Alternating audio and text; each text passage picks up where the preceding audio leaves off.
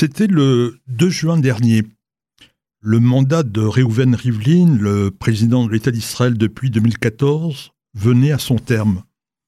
Pour lui succéder, les députés avaient le choix entre deux candidats. Une femme, Myriam Peretz.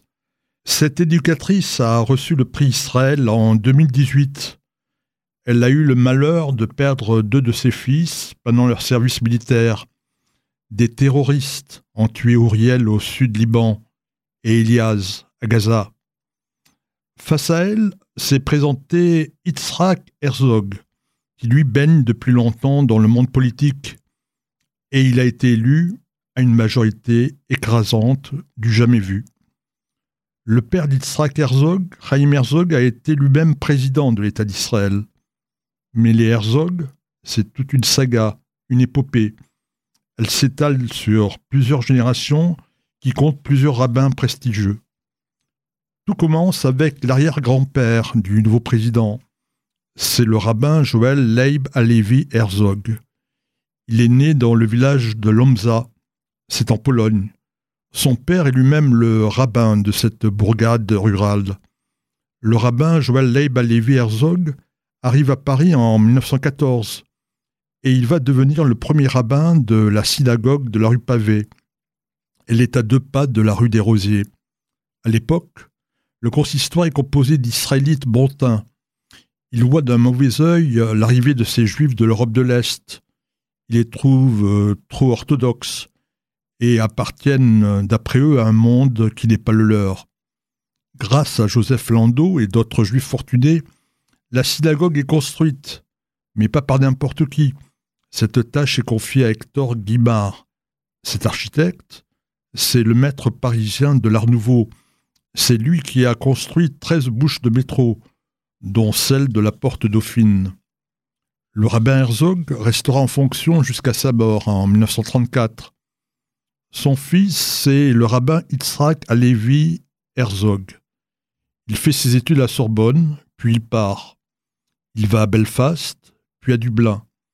Il devient le grand rabbin de l'État libre d'Irlande. En 1936, le rabbin Yitzhak Levi Herzog décide de faire son alia. Il s'installe à Jérusalem. Il succède à Abraham Yitzhak Cook au poste de grand rabbin ashkénaze de la Palestine, alors sous mandat britannique. Il se rend à plusieurs reprises en Europe. Son but, c'est de ramener avec lui des orphelins qui ont perdu leurs parents pendant la Shoah. En 1948, Israël est fondé et Yitzhak Alevi Herzog devient le premier rabbin ashkénaze d'Israël. Il exercera ses fonctions jusqu'en 1959. Et il y a Chaim Herzog. Il est né à Belfast, mais lui ne sera pas rabbin. Il étudie le droit à Jérusalem, puis à Cambridge. Pendant la Deuxième Guerre mondiale, il sert dans une unité d'élite britannique. Quand les Alliés s'emparent de l'Allemagne en 1945, Herzog dirige le service de renseignement britannique et il retrouve Heinrich Himmler. Mais le chef des SS se suicide au moment où il va être arrêté.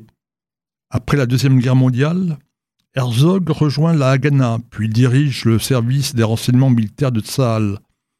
Il prend sa retraite en 1962 avec le titre de général.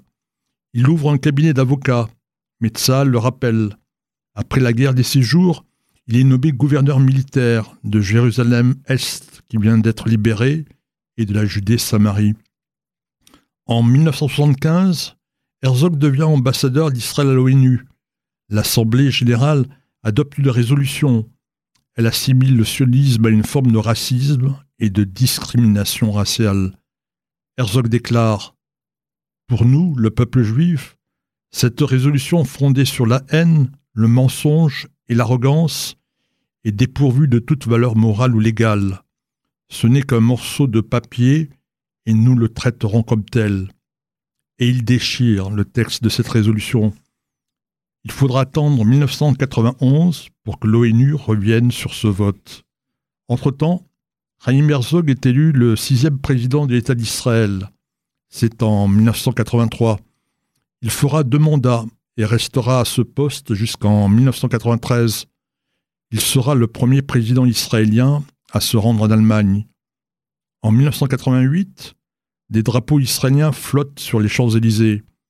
Chaim Herzog est en visite officielle, et c'est à l'invitation de François Mitterrand.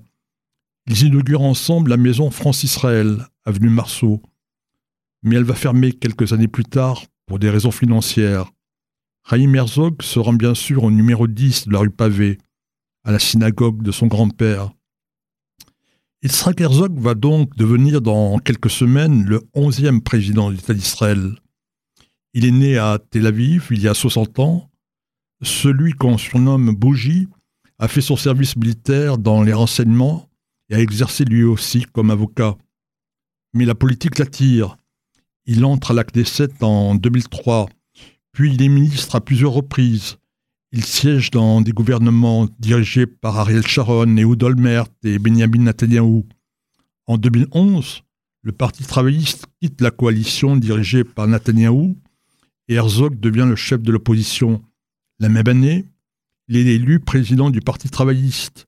Mais en 2017, candidat à sa propre élection, il est battu et il va quitter son poste de député. Car en 2018, Bougie Herzog est élu président de l'agence juive. Bibi Netanyahu s'y oppose, mais en vain. Les nouveaux statuts de l'agence juive stipulent que l'approbation du Premier ministre n'est plus indispensable.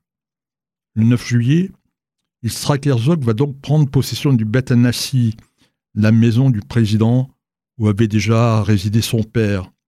Bougie a promis d'être le président de tous les Israéliens, L'héritier de la dynastie des Herzog veut soigner, dit-il, les blessures de la société et protéger les piliers de la démocratie israélienne. Il est aussi déterminé à renforcer les liens avec la diaspora. Car, il annonce, tous ensemble, nous devons défendre la renommée de notre pays à l'international, combattre l'antisémitisme et la haine d'Israël. Dans la famille Herzog, on a prouvé depuis longtemps qu'on savait s'engager au-delà des paroles.